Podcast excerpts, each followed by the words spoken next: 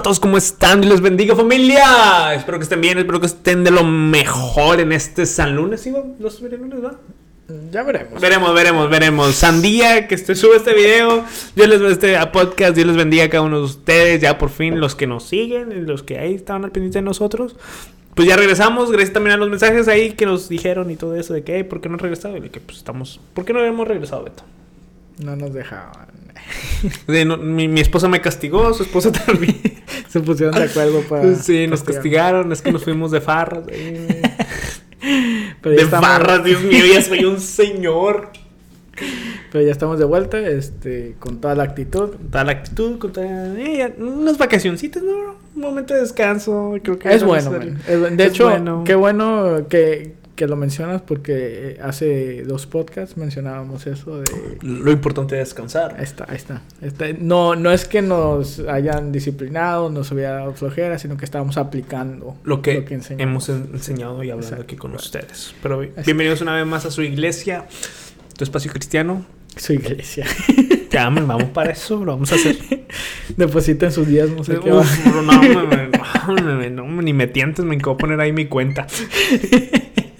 Pero bueno, gracias a todos los que están aquí con nosotros. Creo que hoy tenemos un buen tema, ¿no, Berto? Yo creo que sí, no sé. Tú, tú dirás. A ver, vamos, vamos. es que estamos fríos, sí. estamos fríos, así que aguántenos en lo que agarramos ritmo.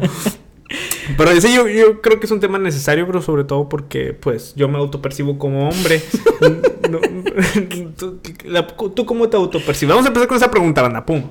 Empecemos por lo básico. Beto, ¿Cómo quieres que te llame? ¿Con, con qué eh, pronombre? ¿Con cómo te autopercibes? Yo, mi pro, mis pronombres sí, por favor. son él Ajá. y suyo. Suyo Uf, y él. Sí, es... qué homofóbico eres. perdón, perdón, pero llegué tarde al tren de, de los pronombres. Este, entonces, con el que me percibo fue con el que me dieron. Entonces, soy hombre. Homofóbico. Biológicamente hablando. Homofóbico. Eres lo peor que le ha pasado a esta humanidad, bro. Biológicamente hablando, soy hombre. Uh -huh. Este. Ya acá arriba, pues también. ah, ¿verdad? Te creí. Ay, ya me estaba espantando. Pero bueno, yo creo que soy hombre. Bien dudoso ya, ¿no? no, este, creo que es un buen tema porque la razón por la que les pregunto, ¿tú, tú cómo te autopercibes? Responde aquí en los comentarios, ¿cómo no. te percibes? para, para todos ellos que nos ellos. están viendo. Este, yo quería saber primeramente si eras hombre, porque, porque creo que es un tema que nos incumbe aquí. Porque el tema, puedes hacer rooms ahí, bro, ahí nomás así. El tema que quiero hablar el día de hoy para todos ustedes es machismo o masculinidad bíblica. Uh, Maya, oh, sentí algo, bro. Predica. Nada más, de, nada más de, dije el tema me, me sentí algo aquí, bro. Ya, revelación. Sentí algo, sentí algo, sentí algo. Uf, siento que algo va a fluirme. No, siento, no. Pasen los músicos, no a ver, predica. Aplicando la. Hoy siento que necesitamos no. o, altar. O, o, hoy, hoy, siento profetizar y nada de palabra. Ahí está, 100% válido. Vámonos. No, yo creo que hay una hay una temática muy importante aquí en lo que vamos a hablar acerca de la masculinidad, del ser hombre, porque no sé tú, Beto, como tú lo percibas, pero yo siento que hay un ligero, no hay un ligero, o sea, hay un siento que hay como que algo en contra del ser hombre. Uh -huh. Algo en contra de la masculinidad, algo de que eh, con el hecho de ser hombre ya te ya hay una guerra ideológica en contra con el simple hecho de ser hombre. No sé tú cómo lo percibas. Sí, de, de hecho es esa ese término, esa frase es, es algo un poco reciente uh -huh. de que estamos viendo que antes les preguntabas a alguien qué es la mascul masculinidad tóxica, dirían, ¿qué es eso? Que, que, no sé a qué te refieres, pero es, es algo un poco reciente que, que, hemos visto principalmente por las feministas, la, uh -huh. la, la gente que, que, va en contra del patriarcado, como, como los ponen ellas. Arriba el patriarcado. Arriba el patriarcado, 100%. Sí, aquí estamos representando dos, dos hombres mestizos. Que siento yo que la masculinidad, hasta donde yo fui criado o, o educado, nunca había sido describida como algo tóxico, de que fuera algo de lo cual deberías de estar avergonzado.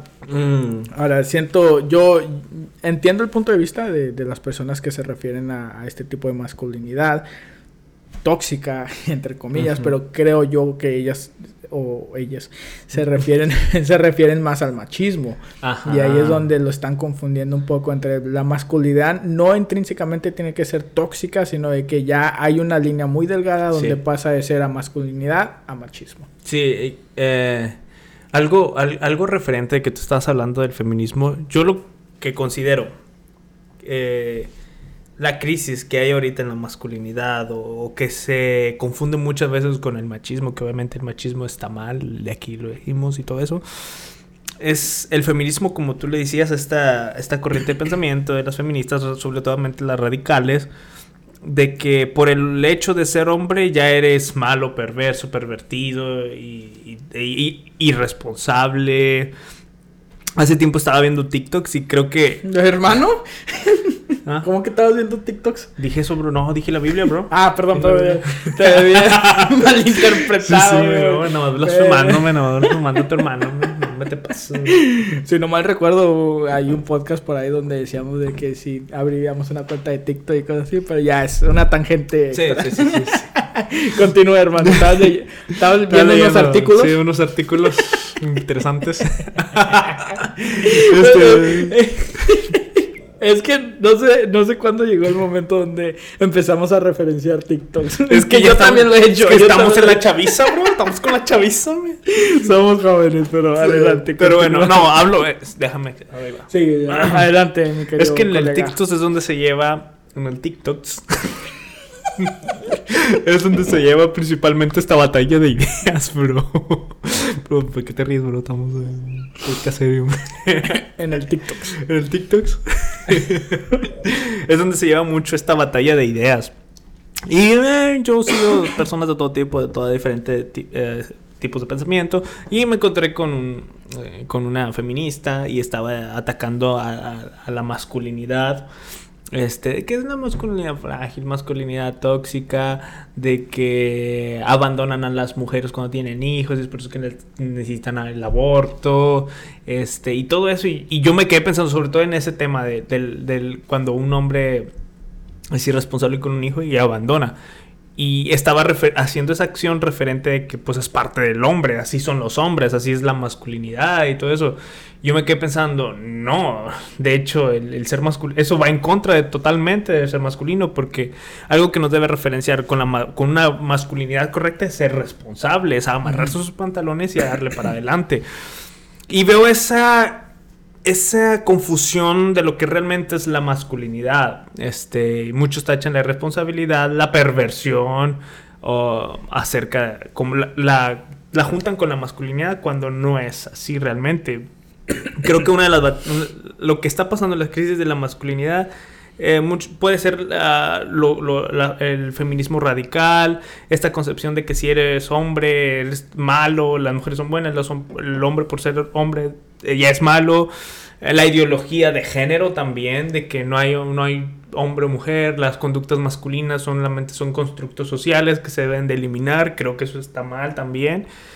Y sobre todo la imagen que se tiene también en el, en el, entretenimiento este, acerca de la, de la masculinidad, de que hoy en día el ser padre o en las series que vemos este, los dibujan como patanes, groseros, no capacitados y eso hace creer que el ser padre o el ser hombre realmente está mal. Creo que eso, eso influye a, tener una, una perspectiva correcta de lo que es realmente una masculinidad. Sí, creo yo también que varias de esas cosas se deben también mucho a los, los estándares dobles, porque ahorita que estabas mencionando eso de, de, que los padres que abandonan a sus hijos y cosas así, que muchas veces puede ser atribuido a la irresponsabilidad y todo eso, pero por lo general es, eh, relacionado con, con la masculinidad, pero en realidad existen varias varias mujeres, varias madres que también ah, fallan de estas cosas, varias madres que no quieren hacerse responsable de los hijos y cosas así. y, y, cuando esto sucede, Ah, por lo general aquí en, la Corte de los Estados Unidos se le favorece mucho más a la mamá. Eh, independientemente de, que si la madre sea la responsable o la irresponsable, hay muchas veces donde el papá es el que quiere pasar tiempo con los hijos, el que quiere ah, invertirle tiempo de la relación con sus hijos y la madre solamente está cobrando los cheques de, del soporte del hijo y cosas así, pero por, por lo general cuando, cuando las personas se refieren al al machismo, a la masculinidad tóxica, es, también cabe mucho de eso de los estándares dobles, de que ya es simplemente como ese tipo de estereotipo hacia, hacia los hombres, que cuando las mujeres lo cometen, no se les está, no se les tacha como mujeres masculinas o, o, o como feminidad tóxica o cosas así. No, simplemente es relacionado hacia los hombres porque lamentablemente sí, por lo general eh, los hombres son los que hacemos ese tipo de, de, prácticas, pero no necesariamente tiene que ser hacia los hombres y muchas veces hay que tener cuidado en que, que, que estamos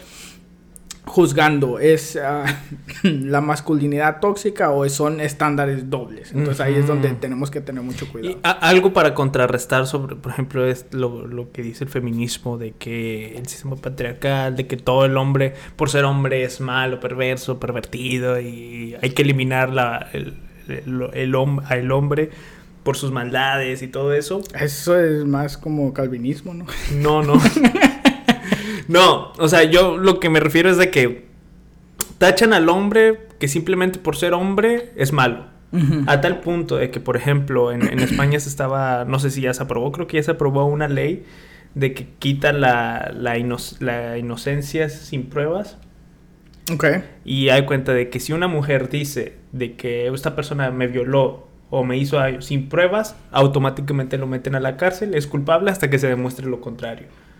Este, y eh, bajo esa ideología de que el hombre por ser hombre es malo, va a contrarrestar. Igual lo comparamos con el cristianismo y es de que no es de que el hombre por el hombre sea malo, sino todos somos pecadores, todos somos malos, hombres, mujeres. Y es algo que entender de que, o sea, está esta, esta lucha ideológica, pero cuando vamos a la Biblia es de que, hey, la Biblia nos dice todos son malos, todos están destituidos, todos son pecadores, todos nadie busca lo bueno, todos están alejados de Dios y es parte, eso es parte de, todo esto. Pero ahora, el hecho de que la masculinidad esté en peligro de extinción, para mí yo lo que veo es de que es uno de los principales problemas en esta sociedad. Que son necesarios, bien diría Jordan Peterson, que son necesarios, que es necesario los hombres, es necesario la masculinidad. Saludos, Jordan. No sé si tú, has visto ese video. me encantó ese video y después de que vi ese video cambió muchas perspectivas de que no me había dado cuenta de eso de que en una entrevista le preguntan a Jordan Peterson de que es bueno ser hombre. Y, lo, Jordan Peterson no solamente es bueno, es necesario. Mira, mira debajo de las alcantarillas, mira todos esos edificios tan enormes, tan, tan, tan bellos. Dime quién, quién los construyeron, dime quién está trabajando eh, en, medio de una tormenta eléctrica para tratar de arreglar la luz. O sea, cuando tú empiezas a ver todo eso, son hombres. Eh, y, me acuerdo que... Um, hace días en, en, en, estos días me acuerdo que iba caminando a la casa y, cerca de la casa eh, están construyendo como un puente, un freeway, una autopista arriba de otra y estaban las maquinarias y todo eso. de hecho, pues estábamos en el tráfico porque estaba todo cerrado y lo que veía moviendo eran hombres así, así masculinos, así. ok, cuidado. Sus brazotes, no, están hombres ahí trabajando y todo. Ok, es, es bueno que tengamos esta, esta forma de ver las cosas porque la sociedad de hoy en día, la media de hoy en día, las ideologías que están ahí afuera hoy en día, dicen que la masculinidad es tóxica, que la masculinidad es mala, pero cuando vemos a la realidad, a lo, a lo presente, a lo tangible, es de que no, la masculinidad es necesaria y el conflicto de que hoy en día está en la sociedad es debido a que no hay una verdadera masculinidad o una masculinidad bíblica. Ah, por eso existen Pero existen muchas veces esos padres irresponsables, existen muchas veces este, esas personas que no pueden controlarse a sí mismos en sus deseos y cometen perversiones por lo mismo, porque no hay una masculinidad real, una masculinidad bíblica viviendo dentro de ellos. Ahora eso réstale de que nos aplastan a la masculinidad, los aplastan y tratan de, de construirla y, terminan diciendo, no, es que eres masculinidad frágil y todo eso, pero cuando al final de cuentas lo que están haciendo es feminizando o haciendo más femeninos a los hombres, cuando vamos a la biología, cuando vamos a, a, a nuestra mente, a nuestro a, nuestro, a nuestra fisiología somos totalmente diferentes, tenemos roles diferentes por lo mismo, porque nuestra biología, nuestra, nuestros componentes genéticos, nuestra mente, nuestras emociones son diferentes, por lo tanto tenemos diferentes roles y no es tanto un constructo social. Y, pero cuando queremos destruir esos roles, esos dictados quizás por nuestro diseño, entonces ahí donde viene el caos, viene el caos, no se sabe lo que es una mujer, no se sabe lo que es un hombre. Y creo que eso es la parte principal de que nosotros, sobre todo como cristianos, debemos entender y a volver a las raíces de que, ok, ¿qué es un hombre? ¿Qué es una mujer? Y eh, es importante volver a, hablar acerca de esto. Sí, sí, sí, estoy de acuerdo. Este, y creo que Jesús lo dijo, lo dijo muy bien cuando se refería a, a la iglesia como partes del cuerpo que hacían diferentes funciones. Y puedo aplicar esto de esta, de esta manera de que el, eh, intrínsecamente hablando, el hombre o la mujer no es mejor que el otro. O sea, no, puede, no se puede decir que el hombre es mejor que la mujer o, viceversa. O sea, porque hay, y eso es lo que las feministas se enfocan mucho de que, empezando, em, empezaron diciendo de que la mujer es igual que el hombre, lo cual, ok, hasta cierto punto entiendo, pero luego ya se pasaron de la raya y dijeron la mujer es mejor que el hombre. Y objetivamente hablando no se puede no se puede hacer este tipo de comparaciones porque cada uno cumple un rol distinto, cada uno tiene algo que puede hacer mejor que la otra persona y no necesariamente eso significa que sea mejor. O que vale más una que la otra. Exactamente.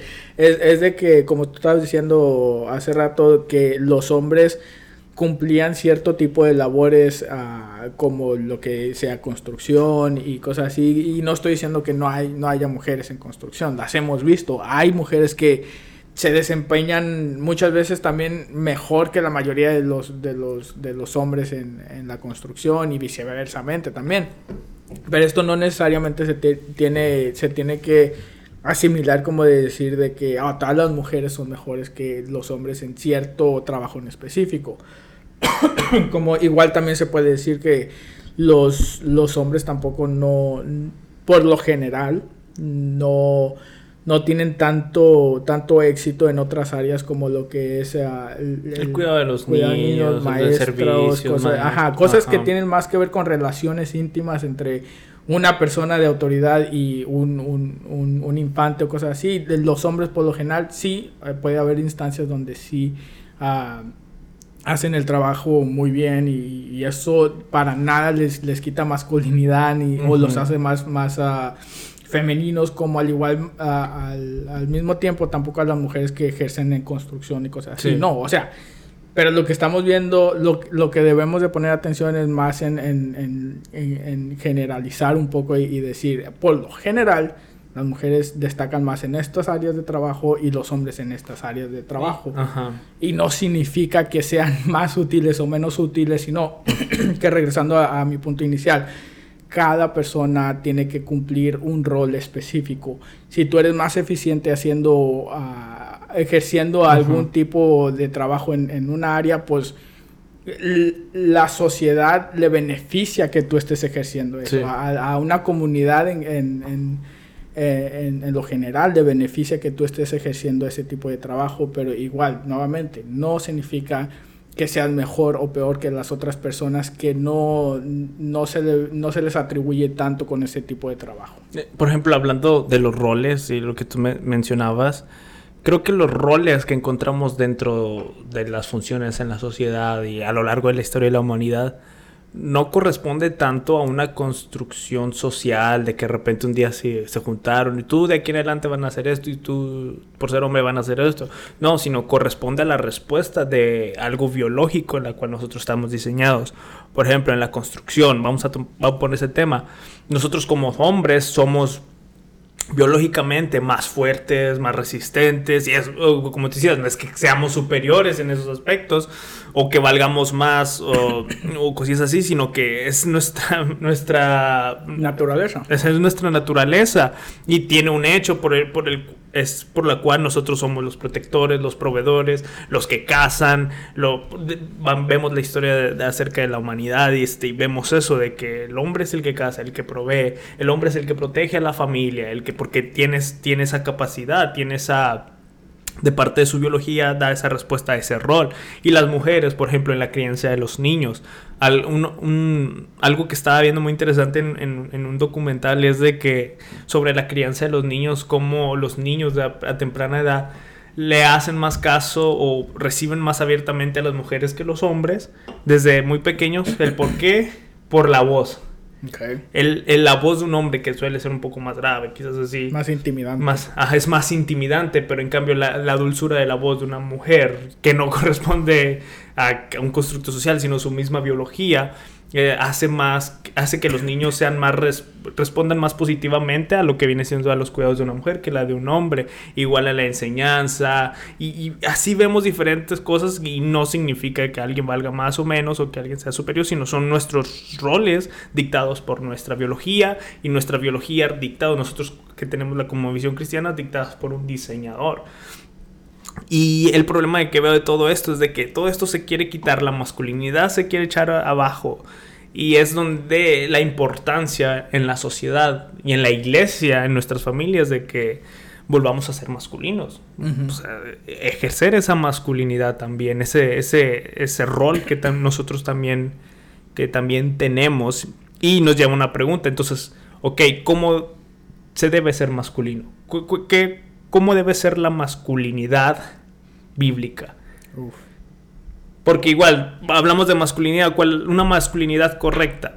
¿Cómo sabemos que ¿Cómo sabemos que debe ser una masculinidad correcta? Volver a las raíces, volver a nuestro diseño, a nuestro creador y nosotros como cristianos reconocemos que la palabra de Dios es, es la palabra dictada, dictada, la redundancia, dictada por Dios, inspirada y que es nuestra guía para vivir.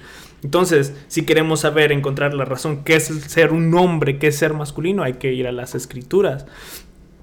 Y yo tengo varios puntos y no sé, me gustaría saber tú qué piensas. Y son varios puntos, no sé si los digo de una vez y lo vamos desmenuzando poco a poco. ¿Cómo, ¿Cómo, debe ser la masculinidad bíblica? Nosotros, como hombres, ¿cómo debe ser? Igual las mujeres que nos están escuchando, pongan atención porque en estos puntos es como debes de tú buscar una pareja, porque eso ayuda mucho. O sea, estos puntos, la pareja que tú estés buscando debe tener estos puntos. ¿Cómo debe ser una masculinidad bíblica? Uno debe ser humilde ante Dios, el control de sus deseos, protección con su familia, la provisión con su familia y también debe darle dirección a su familia. Esos son los puntos de una masculinidad bíblica. Ser humilde ante Dios. Un hombre debe ser humilde ante Dios. Amén. Amén. Samaya, Samaya. ¿Sabes por qué digo mucho Samaya? ¿Por qué? Porque estaba, estaba, hablando con un hermano de saludos de templo cristiano. Eh, no, ya lo estoy quemando. Quémate, quémate. No, y entre broma y broma de repente como que, oh, sentí algo Samaya. y se me pegó, bro, y se me pegó, se me pegó, ni modo. Ay, perdón si quieren los que es ofensa, pero es jugando nada más. Este, bueno, antes de que, de que indaguemos un poco en, en, cómo, cómo ser eh, un, un hombre masculino, creo que hay que, hay que sacar eh, también lo que las, las malas creencias que existen mm. acerca de, de, la masculinidad bíblica. que es uno de los primeros argumentos que escuchas de las, de las ah, feministas extremistas acerca de por qué no son cristianas. de que, y, sacan mucho esto de que la masculinidad bíblica, si nos vamos a los orígenes y al Antiguo Testamento, ah, sacan el argumento de que los hombres en, en, los tiempos bíblicos, para empezar, tenían varias mujeres. tenían esa libertad de que tenían a, su esposa principal y luego después tenían concubinas, después tenían otras personas que, especialmente los, los reyes. Entonces por ahí ellas empiezan a decir, ¿sabes qué? Pues esto a mí no me parece. Lo cual es 100% válido, o sea, yo entiendo el por qué. Pero lo que no saben es de que el hecho de que esté algo escrito en la Biblia no quiere decir que sea bueno. Exacto, en la misma Biblia también eh, vemos las consecuencias del adulterio, de, de las rameras, cómo las apedreaban, y no necesariamente nosotros por creer que la, la Biblia es inspiración dada por Dios, no tampoco vamos a decir a tratar de aplicar estos mismos valores a, una, a una sociedad en la que estamos viviendo ahora. Entonces, por eso creo yo que es necesario el poder distinguir entre qué son las cosas que podemos aplicar en el día de hoy en cuanto a la masculinidad y qué son las cosas que deberíamos de eh, dejar afuera. Entonces, ahora sí, yo creo que sí es, es importante el saber que sí, o sea, los hombres bíblicos en, en, en, la Biblia no se puede ser aplicado el día de hoy porque obviamente por las costumbres, por las tradiciones que existían en esos entonces,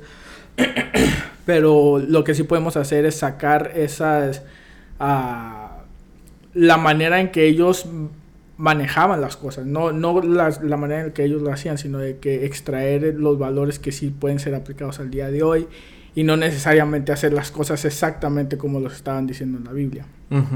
Sí, entienden ciertas partes, pero a lo largo de la Biblia vemos principios bíblicos acerca de lo que, lo que viene siendo ser un hombre. Obviamente, lo, también lo, lo, hermoso de la Biblia es de que vemos a personas y vemos las personas con también, tanto con sus puntos altos, obedeciendo a Dios, como también vemos las cosas malas y es saber identificarlas.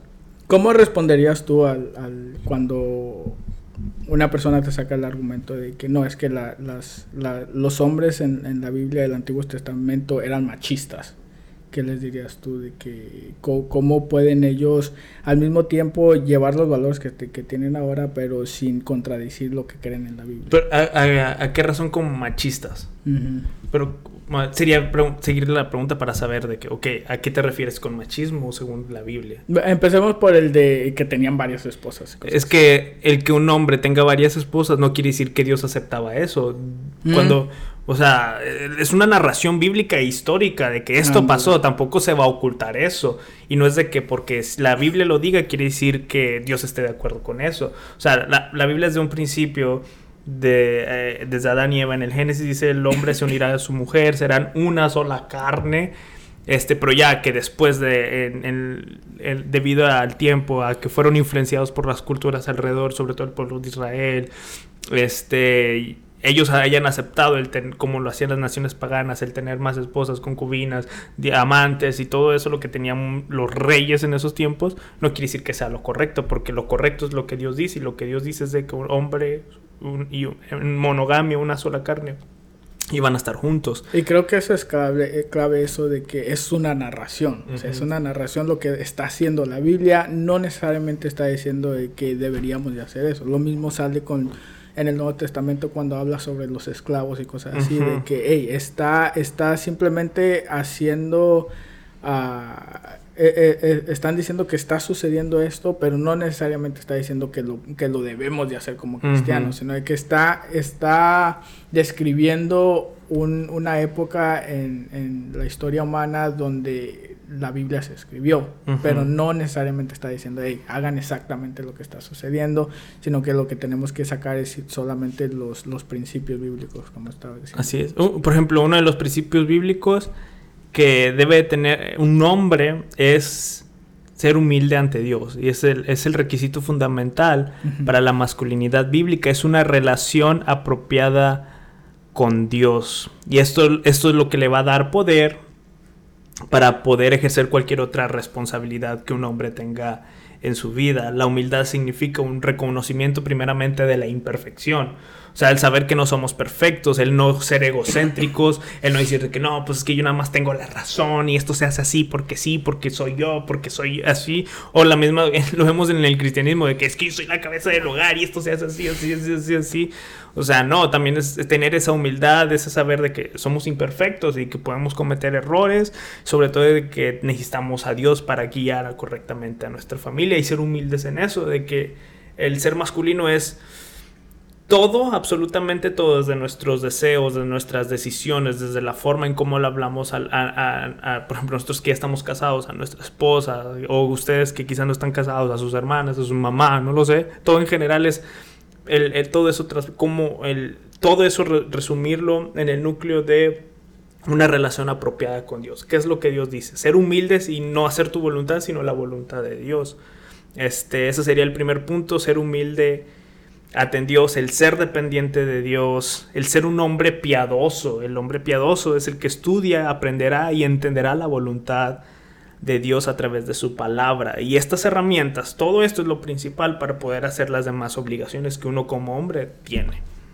Eso, eso de humildad juega, juega un gran rol uh, cuando, cuando entras al matrimonio.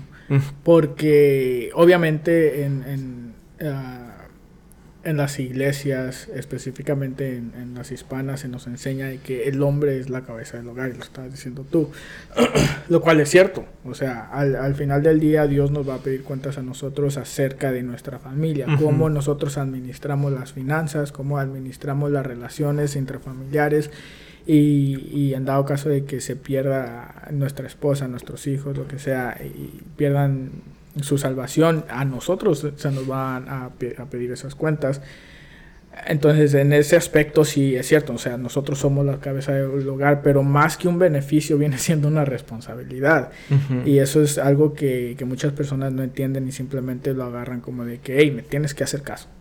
Tienes que hacer lo que yo diga, tienes que y, y, no, no hay manera de que tú cambies mi, mi opinión. Pero en realidad cuando, cuando la cabeza del hogar es humilde puede reconocer cuando está mal. Puede reconocer cuando hizo alguna decisión incorrecta, a pesar de que la esposa le haya avisado eh, o dado un consejo en contra de esta decisión. Y sabes que, pues al final del día sí, tú tomas las decisiones, pero ya cuando lo haces ah, en contra de del consejo de tu esposa, y ahí es donde duele un poquito más, como que quema un poquito más porque te dije que estaba mal, pero eh, aún así lo hiciste y estás en todo tu derecho de hacerlo, pero atente a las consecuencias. Y ahí es donde entra ese, ese papel de humildad para decir tú como, como cabeza del hogar, ¿sabes qué? Quizás mi idea no está tan correcta, sí es cierto. Ahora que me muestras ese punto de vista, otra manera diferente de pensar, ok, es mejor tu idea y tomar esa decisión. y tener el, la madurez de, de, de, corregir. De hacer, de hacer, ¿sabes qué? Si estaba mal, lo reconozco, esa humildad de decir, ¿sabes qué? Si estaba mal, a lo mejor tú tienes una mejor perspectiva a, acerca del problema lo voy a cambiar y vamos a, ver cómo podemos seguir adelante para que sea mejor. Y también la masculinidad bíblica, el ser humilde también se refiere a saber pedir perdón. Cuando uno se equivoca con su esposa, con su mamá, con su hermana, con sus familiares, con sus hijos, o sea, eso también es parte de ser masculino. Una verdadera masculinidad es el saber, ser humilde y saber decir, sabes que la regué, perdón, y todo esto. Este, el segundo punto que quiero hablar es este, la, humildad ante Dios, el control de los deseos, bro. El control de los deseos. La masculinidad bíblica también requiere sumisión al, al, todo el conocimiento acerca de la palabra de Dios. Los hombres son llamados a controlar sus impulsos y apetitos y también, también confiando en Dios para vencer las tentaciones. Me, em, cuando, cuando investigaba esto, me acordé mucho de mi adolescencia. Yo siempre, o sea, crecí en una iglesia cristiana, en una cosmovisión cristiana, y siempre se me inculcó eso del respeto a la mujer, a no mirar a la mujer, a el, el, respetarla, el valorarla y todo eso. Y yo me acuerdo que me juntaba con mis amigos, no sé, a ti te pasó en la adolescencia con los amigos, Pero ellos empezaban a hablar mal de las mujeres, ellos empezaban a faltarles al respeto, las tocaban inapropiadamente. Y yo me daba cuenta de ese contraste totalmente distinto en que mis amigos hacían eso sin, sin, sin ningún pudor, sin ningún... Y en cambio yo no lo hacía porque sabía que estaba mal. Y cuando ves eso y luego lo desarrollas más profundamente, es de que, por ejemplo, en la adolescencia tienes deseos, obviamente, pero no, ellos no tienen el control de los deseos. En cambio, uno como cristiano, un, verdadero hombre, controla sus deseos, controla sus impulsos, sabe el, sabe el respetar a la mujer, este, y no solamente en el área sexual, sino también en sus emociones. O sea, no, un verdadero hombre no es explosivo, no es airoso, sino que es alguien que tiene el, control apropiadamente de sus emociones. Sí, no, deja tú, llevándolo al, siguiente nivel, no solamente era de que de que ellos lo hacían y, te dejaban ver o lo, que sea, pero te decían, hey, hazlo o qué, no, no es hombre. Y eso era, como, eso era lo que calaba, o sea, uno como adolescente que, que sí, o sea, no estás tan seguro de ti mismo que te digan, hazlo o eres gay. O, lo decían con, con, la palabra J. Sí. Pero te decía, y eso era lo que calaba como adolescente. Y eso decía de que hazlo y no eres hombre, y cuando no debe ser así, porque soy hombre, no lo hago. ah, exacto, y, y, es, y es ahí el contraste donde, donde ya se nota esa cosmovisión cristiana que existe una gran diferencia entre las definiciones de la masculinidad y lo que no es. Entonces, cuando tú como adolescente cristiano estás expuesto a este tipo de cosas y lo único que quieres es simplemente relacionarte con tus amigos, hacer, hacer amigos, cosas así, o sea, es de que te ponen entre la espada y la pared y muchas veces por lo general lo que sucede es de que el joven cristiano lo que hace es, ¿sabes qué? Pues me están diciendo que lo haga y sí soy hombre, me gusta esta muchacha y empiezan a hacer las cosas y eso es lo que los distingue de, de un cristiano que realmente tiene, tiene sus valores fundamentados. un, verdadero hombre sabe su identidad. Exacto. sí, sí las, cosas, las cosas como eso, eso, o sea, no te van a calar de que, ok, estás inseguro de tu sexualidad y cosas así. Uh, si, está, si realmente conoces tu sexualidad, es de que eh, comentarios como esos, tan sencillos como esos, no te van a afectar en lo más mínimo. Así es. Sí. Este, creo que, que eso es un, un muy buen punto. La, el otro punto es, el hombre debe proteger a la familia. Eso es una verdadera masculinidad. No, y estaba hablando de estos contrastes. Este, recuerdo que estaba viendo en TikTok. TikTok. En los TikToks. Eso es como es el algoritmo. Empiezas, empiezas a hablar de un tema y luego de repente el algoritmo te manda acerca de la masculinidad y todo eso. Oye, eh, punto aparte, pero la otra vez estaba con mi esposa y estábamos hablando de, de, un meme. No me acuerdo ni específicamente qué meme era, pero le dije, le dije a mi esposa, oye, ¿te, ¿has visto este meme? Y literalmente, bro, literalmente abrió el TikTok y después apareció, apareció ese bro me asusté vato me asusté son demonios son demonios como no tienes idea de que o sea, e, e, estaba yo consciente de que, de que las aplicaciones te rastrean y que hacen así, pero no sabía hasta qué, hasta qué límite iban a llegar.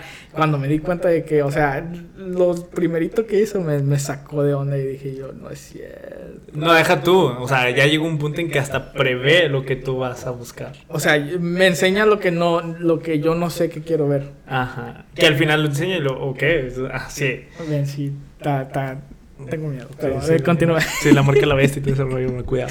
Ah, ahí va, ya TikTok, estamos TikTok es del diablo, banda. Cuidado. Ahí está, el 666.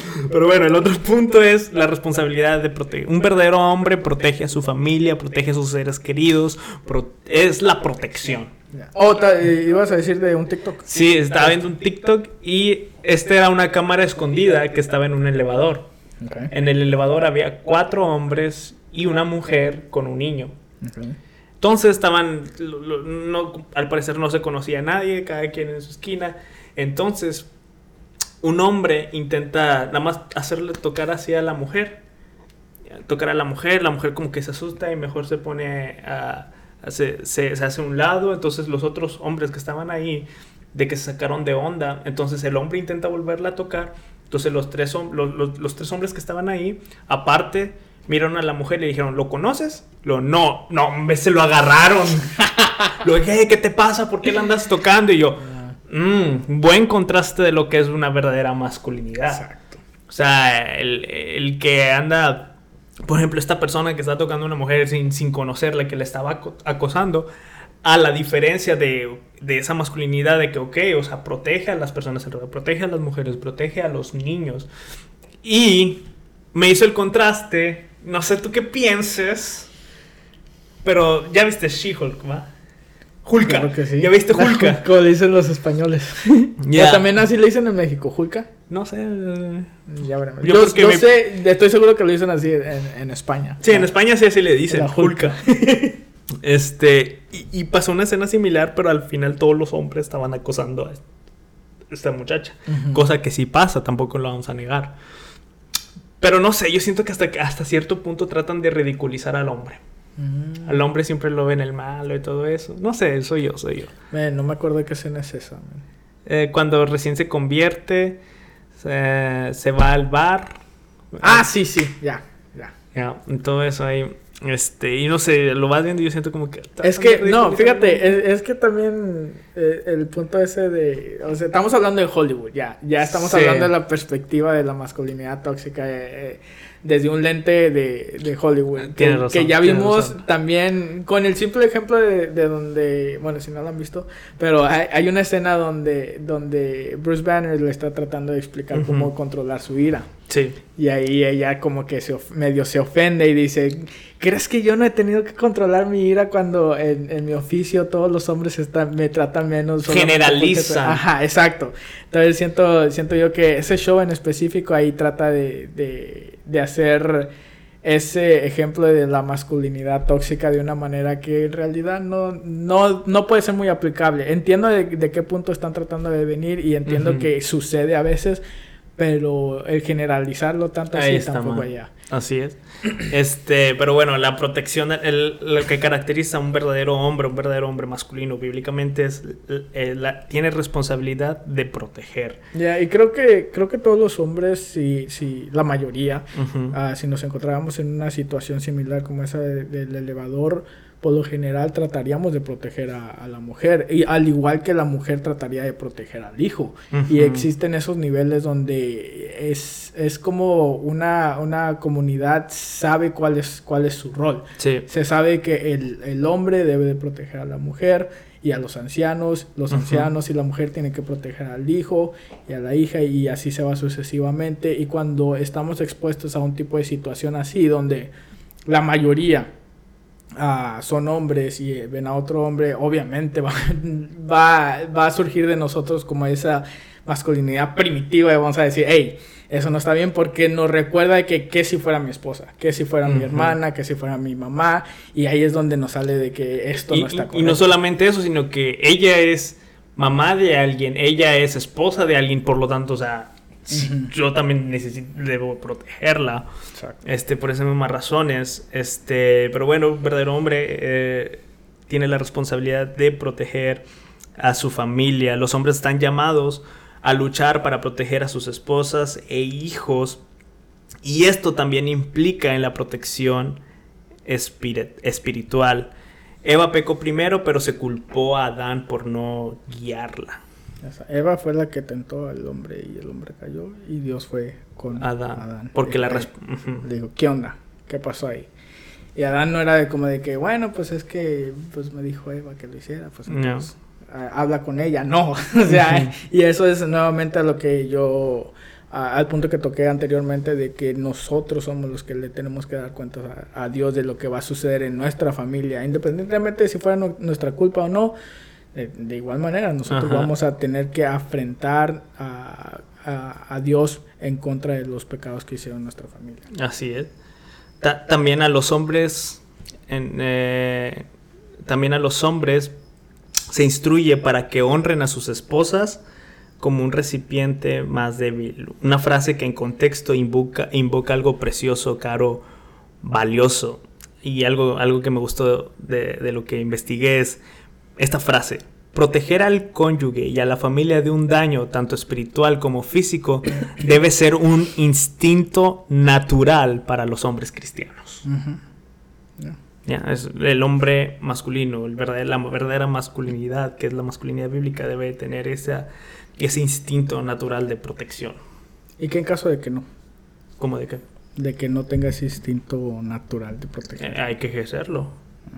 También uh, hay, hay ocasiones donde el, el hombre eh, no tiene como de que ese porque hemos, hemos escuchado muchos casos de, de, hombres o esposos que abusan de sus esposas y cosas así, de que obviamente no tienen por detrás, uh, en el fondo, ese, ese valor de que hay que proteger a la esposa o de que no simplemente no hay que golpearla, pero también existen esa, esos, esas ocasiones donde eso es lo único que saben de que simplemente por el, por el ambiente donde ellos crecieron, probablemente los papás de ellos hicieron exactamente eso, de que su papá maltrataba a su mamá y cosas así.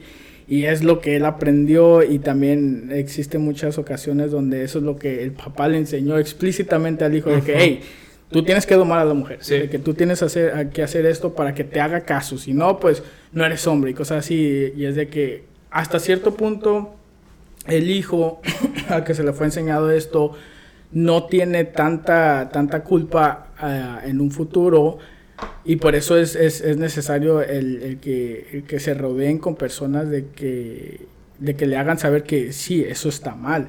Pero lamentablemente existen casos donde no existe eso, simplemente uh -huh. existen ocasiones donde hay, tiene amigos que refuerzan eso mismo y de que, ah, yo sí, yo anoche le pegué a mi esposa y cosas así. Y es por eso que es muy importante el círculo de amistades donde, donde te estás relacionando. Y si vas a una iglesia, obviamente te van a decir que lo que estás haciendo está mal y no tienes excusa de, de, por ejemplo, hacer como abusar de tu esposa y cosas así. Pero existen ocasiones donde simplemente, o sea, eso fue lo que les, se, les, se les fue enseñado a ellos. Sí, pero, por ejemplo, respecto a eso, nosotros tenemos una conciencia que uh, la ley de Dios instalada en nuestros corazones, independientemente de la forma en la que tú creciste, las circunstancias en las que tú creciste, es que al final de cuentas te dice, esto está mal. Este, ya si las personas lo siguen haciendo y todo eso, pues yo no creo que no hay un, no, no debe haber una manera de justificar. Claro que eso pasa, desgraciadamente. Uh -huh. Y eso pasa, ¿por qué? Porque nos alejamos de lo que realmente es ser un hombre masculino. Yeah. Para muchos, como tú decías, el ser masculino es pegarle a la mujer cuando la Biblia nos dice que la verdadera masculinidad es tratar a la mujer como el objeto más frágil. Protegerla. Protegerla, cuidarla. Yeah, a mí, yo recuerdo en, cuando, cuando era niño, si había algo lo que, que lo que mi papá no soportaba era de que me peleara con mis hermanas. Y fue algo que siempre no, se, me, se, me, estuvo bien. Y, y o sea, y, y, obviamente yo como niño no entendía, ¿verdad? Yo decía, ok, pues es que somos de la edad y cosas así, y es de que nos peleábamos y cosas así, uh -huh. uh, físicamente, y era de que mi papá, no, o sea, no se le debe de pegar a una mujer. Y desde, desde pequeño se me fue inculcado eso de que, hey, no importa qué tanto te hacen enojar, no importa si, si te dan una cachetada, o sea, tú como hombre debes de, de tener ese ejemplo uh -huh. de que a la mujer no se le va a pegar y es algo que lamentablemente no se les enseña en las comunidades eh, hispanas eh, por lo general.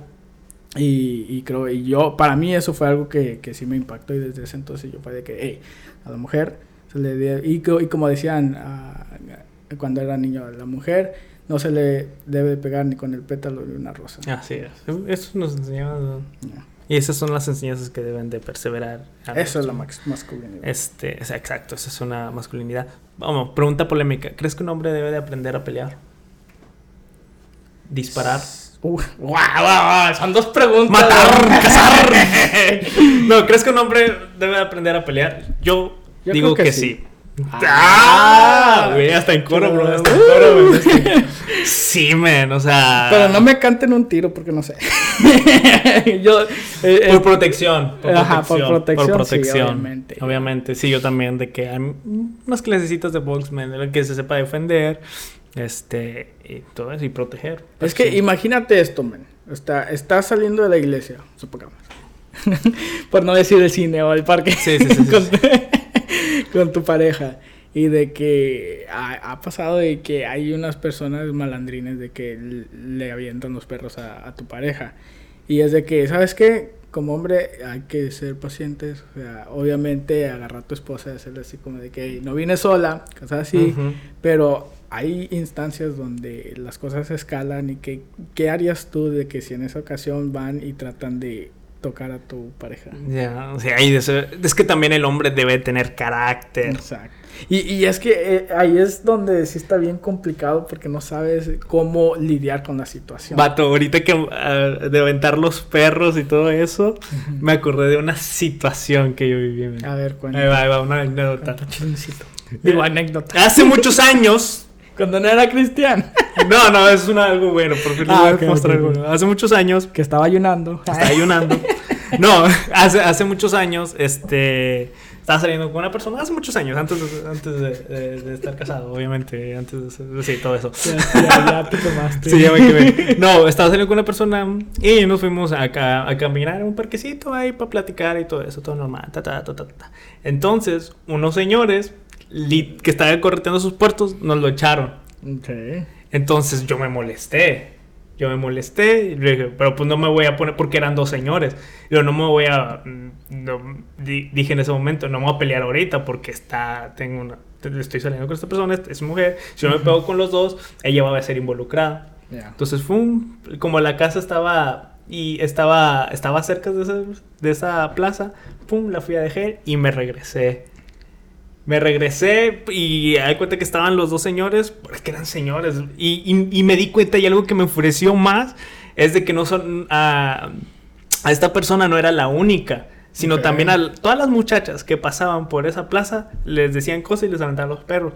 No, pues entonces que por no, quizás no es de hombre, pero la aventé por la espalda y se le voy a hablar como barrio. Ahí va. Y se las empecé a hacer de y que no, ¿qué te pasa? ¿Qué sabe qué? Papá, papá. Y nos, y nos íbamos a agarrar a golpes y al final ellos se fueron. Pero pues ya no volvieron a esa plaza. Y, como, y es algo que me, que me quedó así de que eso es lo que debo o sea, aplicarlo más, cabeza a defender. Y, y, sobre todo, pues el verde, que, o sea, son personas indefensas, inocentes y todo eso, que están haciendo acosados por ese tipo de personas. Este, o sea, como hombres también debemos de levantarnos en contra de todas estas personas que estén haciendo daño. Pero bueno, sentido de protección. Una historia que se me vino en la lamento. Pero bueno. Ya está, la próxima es, obviamente como hombre debemos proveer para la familia. Ser responsables en eso, que ese es nuestro también rol, nuestro papel. Debemos hacer todos nuestros esfuerzos, es Loki. Debemos hacer nuestros esfuerzos para proveer. Para, ¿La vas a regañar? No, Para, la familia. Y también el darle dirección a la familia, el guiarla. Algo que decías tú, que somos cabeza. Ah, algo que estaba leyendo, algo muy importante. Estoy, estoy leyendo un libro de Ed Cole, se llama Umbrial Máximo. Si quieren ah, saber temas de masculinidad bíblica, vean a este conferencista, lean sus libros, se especializa en esto, se llama Ed Cole, Ed Cole, con C. Este, tiene libros, tiene conferencias y todo, y habla de todo esto. Este, y es de que nosotros como hombres somos cabeza. Si nuestra familia necesita dirección, necesita cambiar en algo, nosotros somos los primeros que debemos de cambiar, porque somos cabeza. Y es ahí cuando con nuestro cambio es donde se le va a dar dirección a la familia. Este, por ejemplo, si, si vemos que en, las disciplinas espirituales, este, en cuestión de pareja, de familia, de, no se están desarrollando correctamente, el hombre debe ser el primero de meterse con Dios, meterse en las disciplinas espirituales para después, con ese cambio, empezar a guiar a la familia, a hacerlo. Los cambios en la familia surgen principalmente porque el hombre cambia. Sí, liderar con el ejemplo, mm. porque es muy fácil, muy fácil simplemente decir a, a, nuestra familia, se tiene que hacer de esta manera porque así aprendí, pero cuando tú no estás poniendo el ejemplo principal, como por ejemplo, digamos, de que, hey familia, hay que ir a la iglesia, pero no está yendo a la iglesia, de que, y solamente las mandas a la iglesia, es así como de que, ok, lo vamos a hacer, pero sería mucho más fácil y, y sería mucho más efectivo de que tú nos acompañaras y así, así sea como el, estudio bíblico, la oración, cosas así, o incluso eh, en cosas también más pequeñas como el ofrendar, diezmar, cosas así, de que sabes de que tienes que hacerlo y quieres poner a tu familia a hacerlo de igual manera, pero si tú no lo haces, te van a decir, hey, no seas hipócrita. O sea, vamos, vamos a hacer esto juntos. Y creo yo que la manera, la mejor manera de decirles a una, a tu familia que haga algo para el bienestar de ellos es haciéndolo tú mismo primero. Así es. Haciéndolo de una manera que cuando tú se los pidas a ellos que no te digan hipócrita de que hey yo estoy yo lo estoy haciendo y ya viste el cambio que está haciendo en mi vida yo quiero lo mismo para ustedes vamos a tratar de unirnos como familia y hacer las cosas como se deben de hacer Sí. Eh, Estaba viendo a un pastor hablando de la masculinidad bíblica y algo que me impactó, bro, así, de que dije, "Damn, esto es cierto. Que para nuestras esposas y por cuando tengamos hijos, para nuestros hijos, los principales referentes de un hombre de Dios debemos ser nosotros y no el pastor. Que a tu esposa le pregunten de que quién para ti es, eh, es un referente espiritual, o que diga es mi esposo. Que cuando a los hijos le pregunten para ti quién es un que, quién es un referente espiritual, que diga oh es mi papá, mi papá sí es un hombre de Dios, un hombre de Dios. Que no digan primeramente el pastor o el que- líder o el líder, de jóvenes ajá, sino que digan es mi esposo, es mi papá. Ya, En, en- en- en casos donde sí no, no es el papá, o sea, por lo general es cuando no asiste a la iglesia. que, hey, si no tengo algún otro ejemplo que, a, a seguir en casa, pues obviamente sí vamos a tratar de, oye, después de Jesús, a tratar de seguir el ejemplo de, de, de los líderes espirituales o de los pastores, porque al final del día sí, o sea, tienes que poner tu meta en, en algo tangible, en algo que se pueda hacer. Y cuando no, no está la figura parental en, en el hogar, pues, o sea, tienes que mirar a otra parte. Pero si tú eres un padre de familia cristiano, deberías de ser tú, 100% deberías de ser tú el que, el, el- el que guía a su familia hacia un lugar mejor espiritualmente hablando. Sí. Y ahora vemos, eh, vamos, vemos todo esto, la, la falta de masculinidad bíblica, la falta de referencias espirituales, que sean, que sean los líderes del hogar, que sean la masculinidad, como, y la falta de masculinidad de, de líderes espirituales también dentro de la iglesia, que es la razón por la cual los cultos de damas se llenan más que el de los varones, que en los servicios de oración van más mujeres que los hombres. Eh, eh, o sea, también es un gran reto que estamos viviendo como iglesia, como cristianismo, y creo que estos temas se deben de tocar, se deben de enseñar a la iglesia y poder aplicarlo y hacer los cambios que necesitamos hacer. Cuando empiecen a haber en una familia una verdadera masculinidad bíblica en todos los aspectos, principalmente las que hablamos, entonces es donde la sociedad va a cambiar, nuestras iglesias van a cambiar, nuestros matrimonios van a cambiar, eh, la relación como padres e hijos van a cambiar y eso va de generación en gen- en generación. Y la comunidad cambiará también por, por en sí, ah, porque nuevamente los cambios radican inicialmente en la familia. Si Ujú. quieres ver un cambio en tu iglesia, la familia es donde Es se debe empezar. Ajá, como estás diciendo, de que el pastor no, eh, al final del día no es el que hace las decisiones en general, sino que son los padres de familia que son esa, esa figura de autoridad más directa que existe en la familia. El pastor puede decir lo, lo- lo que quiera decir y, y tratar de convocar a la iglesia a que hagan las cosas que deben de hacer, pero si el padre de familia no está ahí apoyando las decisiones, pues obviamente no, no va a haber ese cambio. Entonces en la familia es donde debe de haber esos, esos cambios que van a ser mucho más eficaces de que si el pastor en, en, en el púlpito ah, convoca algún tipo de cambio en la iglesia. Ya, así es. Pero bueno, bro, creo que es creo que es todo, ¿no? ¿Algo que quieras agregar? ¿No? Estoy satisfecho. Dale, yo también, yo también creo que fue un buen episodio. Espero que les haya gustado, gracias por esperarnos y espero que, que haya sido bendiciones todo lo que hablamos. Y ya, ¿cómo nos despedimos? Ah, aquí los veremos la próxima semana. Esperemos. Esperemos. Ya veremos. Esperemos, ya veremos. Este, no, no queremos. Si Dios quiere. Sí, Dios, o sea, no, bueno. no queremos ah, decir cosas que, que no van a pasar. Así es. Si Dios quiere, nos vemos la próxima semana. Nos vemos, familia. Bendiciones.